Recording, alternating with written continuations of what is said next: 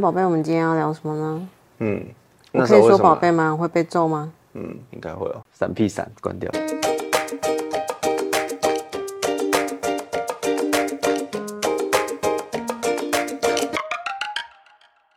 大家晚安。大家晚安。我们是夫妻小事集，欢迎大家来到我们的 Podcast 频道。我是太太小问。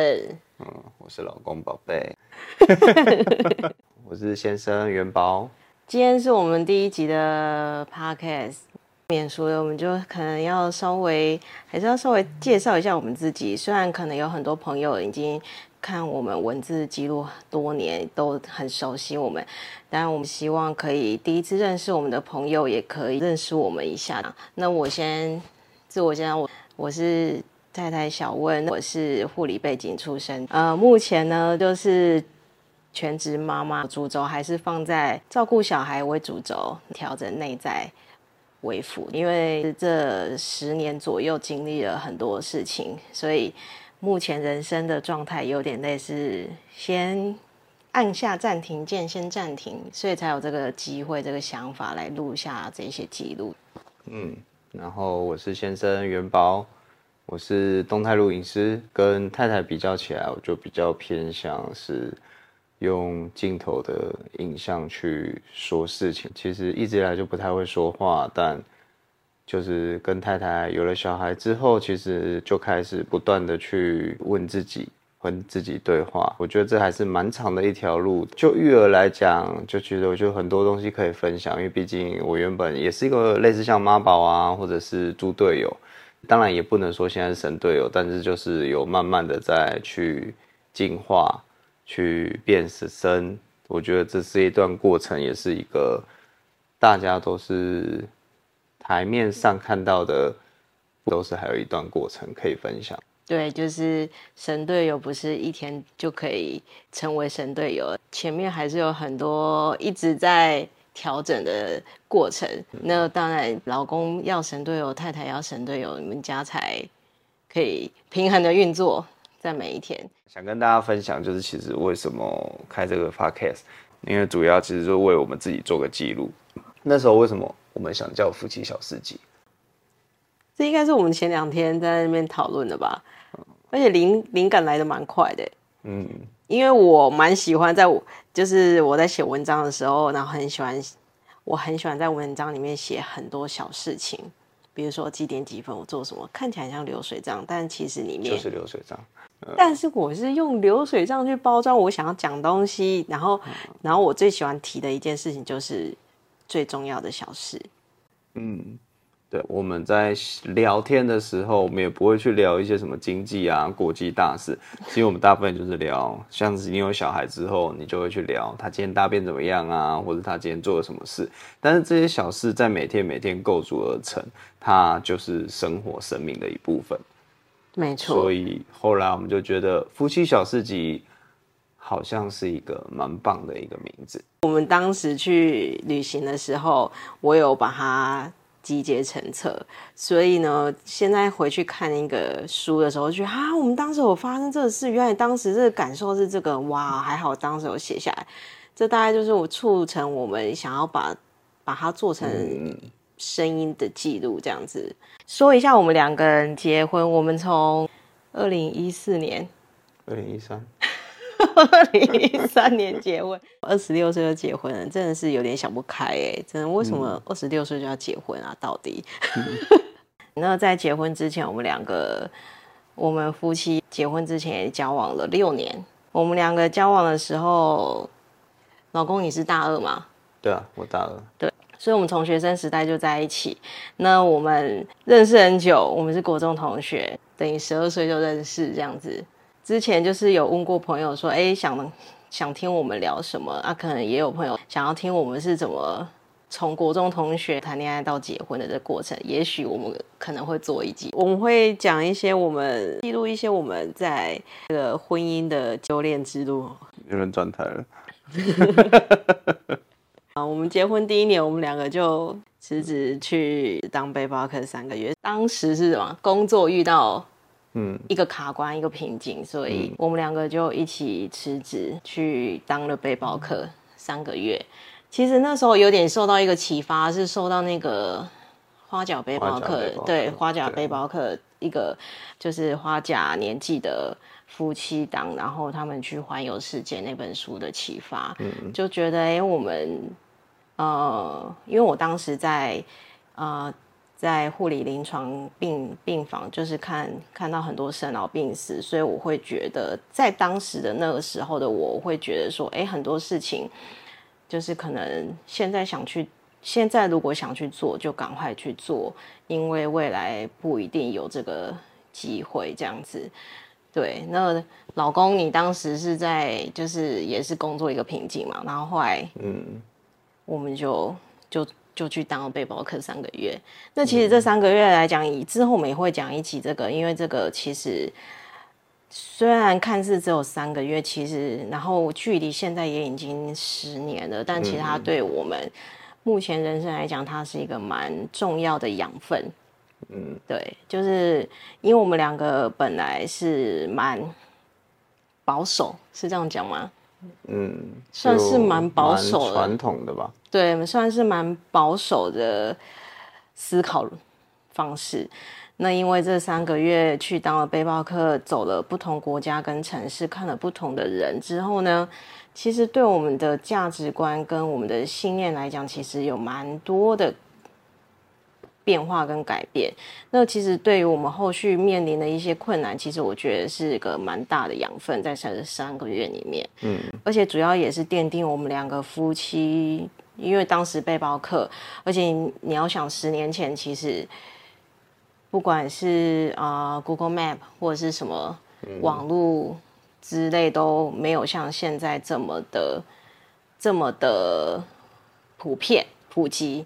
嗯，就是当时候大家都还是人手一本《寂寞星球》，就是还是以地图、以书本的资料。当时面临很多要一起去解决问题的情境。就说我们交往那六年，我们两个其实不太有争吵。去那三个月，其实遇到很多旅行上的困难，一起去面对跟解决。不管在分工也好，或者是找路，或者是遇到困难，或者是情绪处理当等等的，在那个旅行当下，其实就是我们婚姻的有一点缩影。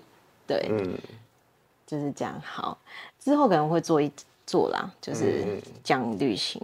接下来辞职回来就转弯跑道。对啊，你就整个大转弯哎，从一个。嗯那个 sales 直接转到动态设计师，就从一个从零开始，因为你也不是科班出身的嘛，对不对？嗯、对，然后我们就离开原生家庭，搬到台北生活，开着一台车，然后载着我们的行李，找了台北一个十平大的小套房，套房对，我们就搬来了台北，开始了我们在台北市的新生活。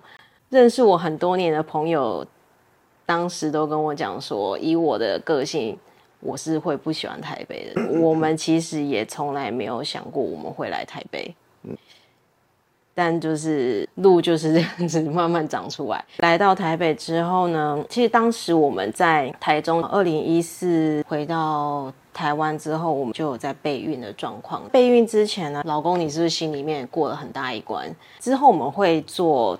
在讲备孕这件事情，所以之后我们会再去深聊，就是我们遇到不孕的状况的夫妻的如何去面对这个问题的过程，还有我们的感受。不孕之后也是很幸运的怀孕了这个女儿，现在已经四岁多了。那怀孕之后也面临了蛮多的状况，包含我有早期宫缩的体质，必须要安胎。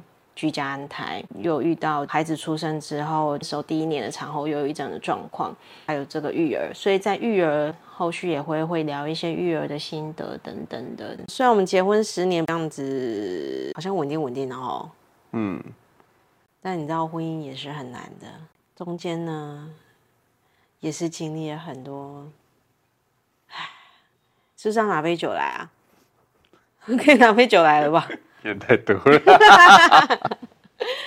就是没有夫妻是不吵架的嘛，争吵本来是好的，嗯、反而有争吵讲出来，对彼此关系是好的。不是我常常就会跟你说，你在想什么，你的感受是什么，对这件事的感受是什么，我觉得这是蛮重要的。嗯，我觉得最困难，其实我们在交往，结婚前我们交往六年，其实那六六年我好像六年 六年。念白，那六年好像没有，好像没什么吵架哦，好像就蛮顺利的。嗯，对，然后蛮顺利就走到结婚。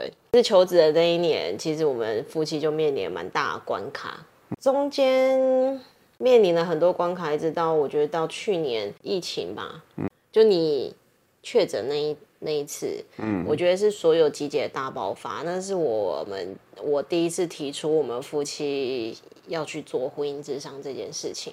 对，因为夫妻就是来自两个完全不同的原生家庭，各自都背负不同的价值观跟信念。其实我们在昨天、前天在讨论为什么我们要做 podcast 的这个动机的时候，就是我们两个在讨论这个动机的时候，嗯、老公，你真的讲一个很棒的一句话，哎，你要不要说说看？我讲什么？我就说我们从学生时代就交往，就是你大的时候我们就交往到现在，嗯、然后。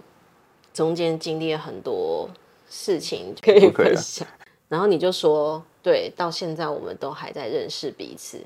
嗯，我觉得你说这个超棒的，因为虽然我们结婚十年，可能有些人会觉得说啊，夫妻十年了啊，都很了解彼此。对，我们是很了解彼此，没错，而且有时候会发生很恐怖的通灵事件，嗯，就是我只要讲这个那个那个这个，你就会直接做出下一个。就是我想要的拿的东西，嗯、或者像这很恐怖，就是很像通灵。嗯、我们已经可以有默契到这个状况，这当然不是 一天造成的，因为毕竟我们相处很多年。嗯，只是说很多时候，比如说我们在面对很多好，比如说我们现在在面临很多是育儿的状况，或者是可能有些人都说啊，婚姻关系都是从有小孩才开始，对不对？嗯好像这样也是没错，蛮有道理。嗯、因为其实有小孩之后，就会更多的需要去讨论的事情出来，这样子。对啊。但是其实我我我们可能比较在不一样，是我们之前就先经历了不孕这一关啦。在不孕那一关，我们也蛮多冲突的。那时候一开始遇到的时候，两个人的状态就会不是很好嘛。所以我觉得我们可以把这些记录下来分享出来。虽然我们可能我们在可能朋友里面看起来我们夫妻是很，但其实我们私底下就是一直在打打杀杀。嗯，我就看你要定多久。嗯，我想要为我们的人生留下一些记录啦。可能未来，可能我们可能小的，我们我们的小宝贝小太阳女儿看到这个。可能他也不会听啊，嗯，谁会想要听爸爸妈妈讲一些恋爱史啊？有的没恋爱史，哪个小孩想要听爸爸妈妈的恋爱史啊？对啊，反正我觉得应该是怕我们以后老年痴是就是可能失智或者什么，至少我觉得我这是一个记录。对啊，我觉得这个很好啊，就像你说的，其实我们就是想留下记录，就是在过了十年，我们都很多记忆淡忘的时候，但至少我们记得了。对。然后主要也是因为我们两个有，呃，我我我一直很强调一件事情，就是一个家里面呢，夫妻关系一定要看得比亲子关系还更重要。有小孩的生活，他会像陀螺一样，巴拉巴拉巴拉巴拉巴拉巴拉转来转去，然后他就可能就根本就也没时间两个夫妻坐下来对谈。其实这我们都经历过，根本连两个人坐下来时间都没有。即使坐下来的，也就是各自在划手机、脑袋放空，因为你那当时的能量状况根本就已经就是，我觉得就是有一种灵魂被抽空的感觉吧，嗯，对不对？根本也没力气去对话，但对话还是蛮重要的。我要讲一个 slogan，会不会就透露出我的年龄啊？算了，反正就是讲一个 slogan，就是再忙也要与你喝一杯咖啡。啊，应该不会有人想打我吧？就是再怎么忙，你都要跟另外一半喝，就是坐下来喝一杯茶，喝一杯咖啡，喝都好，喝可乐也 OK，喝啤酒、喝酒、喝红酒随便，嗯、反正就是我觉得夫妻两个人坐下来聊天的时间是蛮重要的。嗯，那你当然不用聊一些很国家大事或什么的嘛，对不对？嗯，就是就是聊小事啊。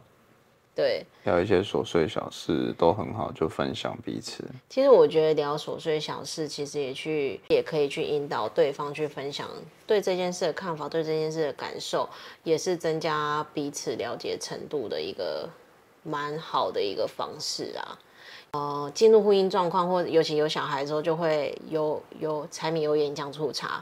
有时候日子每天这样一天一天过，可能一个礼拜就过去了，然后你就会发现，好像夫妻都在各做各的事，嗯，然后就会真的会有时候会忘记了对方，好像你就会觉得那个感觉会慢慢的，好像又有一点失衡的感觉，这样子，嗯，好像停不下来的那种感觉。我们也希望可以让大家知道，哎，不一定是沟通，但是夫妻一起坐在沙发，在小孩睡的时候，夫妻一起聊天，或是睡前聊天，都是蛮重要的小事。我们也就是想要分享我们这些重要的小事给大家听。